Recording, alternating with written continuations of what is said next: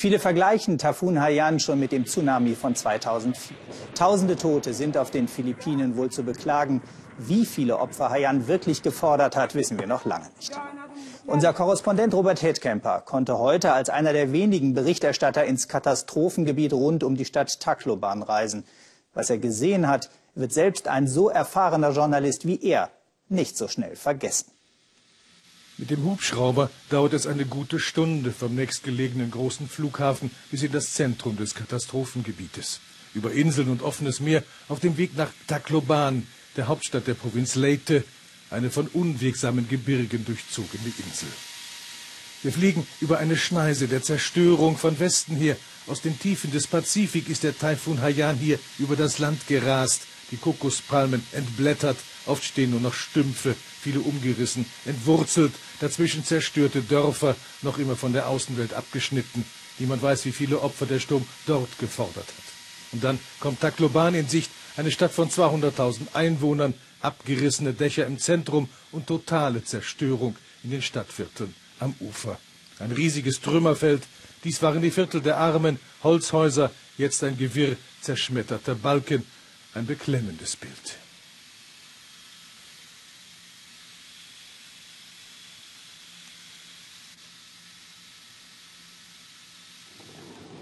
Auch die Straßen im Zentrum sind übersät mit Trümmern. Es herrscht eine ungewöhnliche Stille. Die Menschen sprechen leise.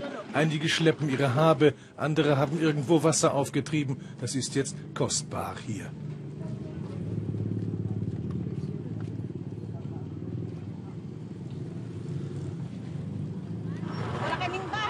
Kein Haus, kein Wasser, nichts zu essen, sagt die Frau den Vorübergehenden. Die Stromversorgung ist zusammengebrochen, nicht nur hier, sondern praktisch in der ganzen Provinz. Die Masten der Telefongesellschaften sind umgestürzt.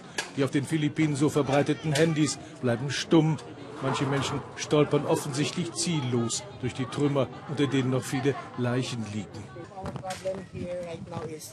Die Toten dort verwesen doch schon, sagt Jeremy Ragot, Buchhalter von Beruf. Einige Anwohner hier haben sich den Evakuierungen vor dem Sturm verweigert. Sie hatten wohl ihre Gründe, sagt er. Many, many people live there that they cannot evacuate because of certain reasons. Einige hunderttausend Menschen in der Provinz waren vor dem Eintreffen des Supertaifuns in Lager geflohen. Die Regierung hat es organisiert. Einige blieben. Man ist ein Taifun schließlich gewohnt auf den Philippinen. Aber dieser brachte ungeahnte Gewalt. Auf einmal drang das Wasser durch die Tür, sagt Ken Patindol. Ich bin die Treppe hochgeschwommen ins Obergeschoss. Da habe ich ausgeharrt. Wie hoch waren die Wellen? So hoch wie die Kokosnussbäume. Sechs, sieben Meter, eher zehn.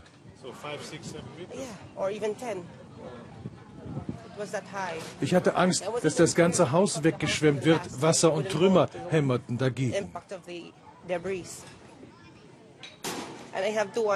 Zwei Tanten von mir sind ertrunken. Ich habe sie nicht retten können. Und jetzt? Ich bin traumatisiert, sagt sie. Albträume habe ich. Ich dachte, ich werde nicht überleben. Die philippinische Regierung hatte Vorwarnungen gegeben, auch vorsorglich Hilfsgüter im erwarteten Einzugsgebiet des Sturmes eingelagert. Aber mit solch einem Taifun, dem stärksten seit Menschengedenken hier, hatte wohl niemand wirklich gerechnet. Tacloban galt bis vor kurzem als eine ziemlich aufstrebende, moderne, relativ moderne Stadt für die Philippinen.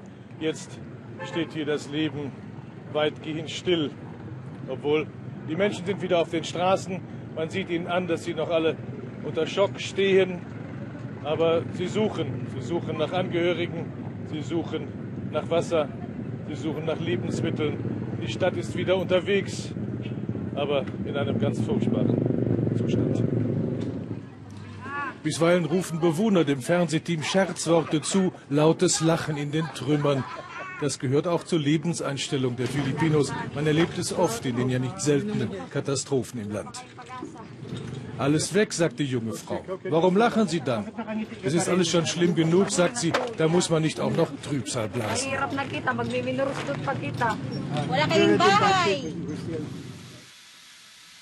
Nur eine Stunde können wir bleiben in Tacloban, der Stadt des Infernos. Dann müssen wir zurück. Unser Hubschrauber darf nicht bei Nacht fliegen, die Sonne geht schnell unter hier. Gleich wird die Stadt in dunkler Nacht versinken, ohne Licht, ohne Wasser. Kommen morgen die ersehnten Hilfslieferungen. Die Menschen können nur warten und hoffen.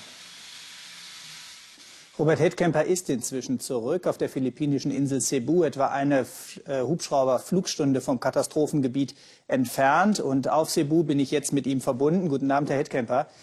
Herr Hedkemper, Sie haben schon viele Taifune.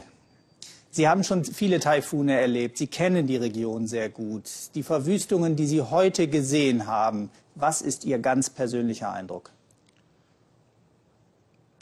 Ja, ich habe mehrfach jetzt das Wort Tsunami gehört.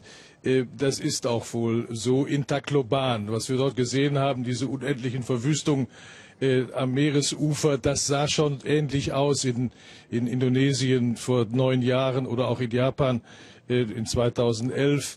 Äh, das traumatisiert auch Reporter. Aber äh, schlimm ist natürlich auch, wenn man mit dem Hubschrauber da einfliegt und dann hinterher wieder in die Bequemlichkeit des Hotels zurückfliegt und ans Buffet geht, äh, das schmerzt auch. Jetzt haben Sie gerade in Ihrem äh, Beitrag angesprochen, dass die Menschen gar nicht wissen, ob Hilfe zu ihnen kommt.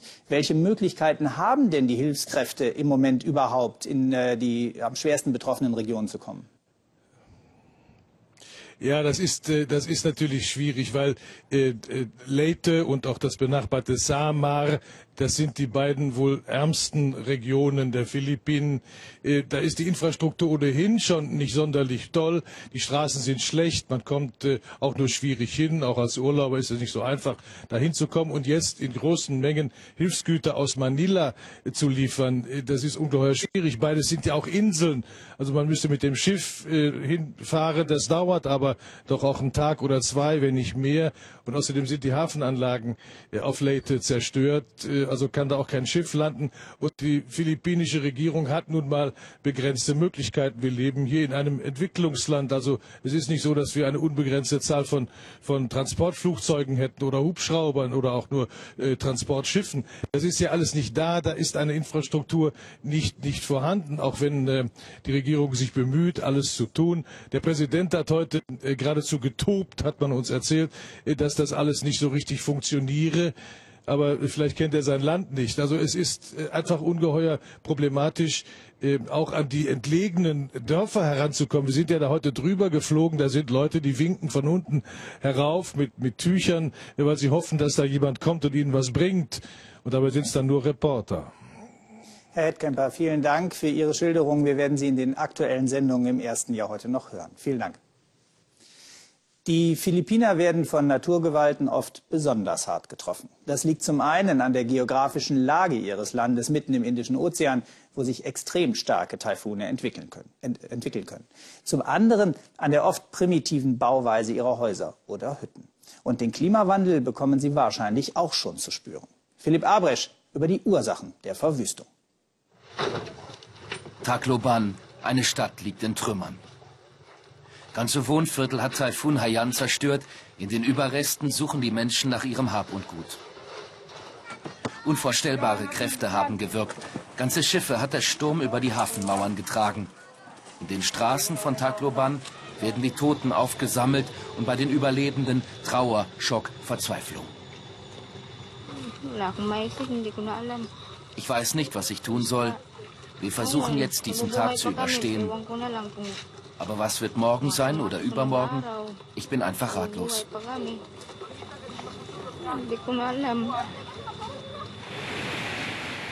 Die Philippinen, kaum ein Land der Erde leidet so sehr unter den extremen Wetterereignissen, unter enormen Sturmfluten, den tropischen Wirbelsturm. Jedes Jahr ziehen 20, sogar 30 Taifune über die Philippinen. Es werden nicht unbedingt mehr Stürme, aber sie werden immer zerstörerischer. Der Westpazifik erwärmt sich, sagt Umweltaktivist Roy Acuna.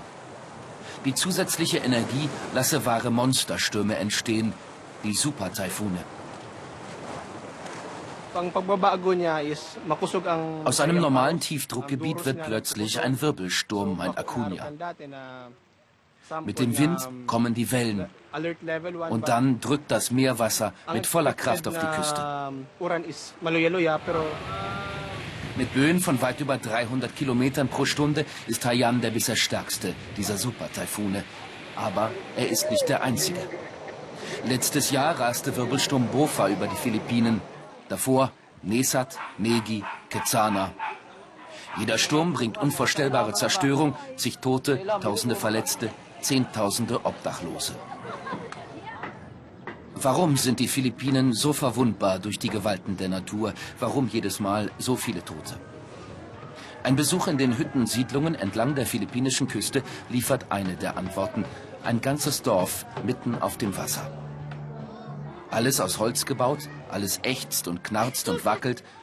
Hunderte Menschen auf engstem Raum. Ein Supertaifun, die Menschen wären ihm hoffnungslos ausgeliefert. Jede Taifunsaison kostet den philippinischen Staat Milliarden. Forscher schätzen bis zu 5% des Bruttoinlandsprodukts. Für die Katastrophenhilfe, für den Wiederaufbau, für die Ausfälle in der Wirtschaft und das jedes Jahr aufs Neue. Ein Entwicklungsland wie die Philippinen ist mit dieser Bürde hoffnungslos überfordert. Dem Präsidenten heute auf Besuch im Katastrophengebiet, ihm bleibt vor allem eines, Mut machen. Es werden noch viele vermisst. Es hat viele Tote gegeben. Aber wir sorgen uns jetzt erst einmal um die Überlebenden, vor allem um die Verletzten. Sie brauchen Essen und Wasser. Die Philippinen unter Schock. Wie so häufig trifft es die Ärmsten der Armen und wohl nicht zum letzten Mal. Die Taifunsaison im Pazifik ist noch lange nicht vorbei.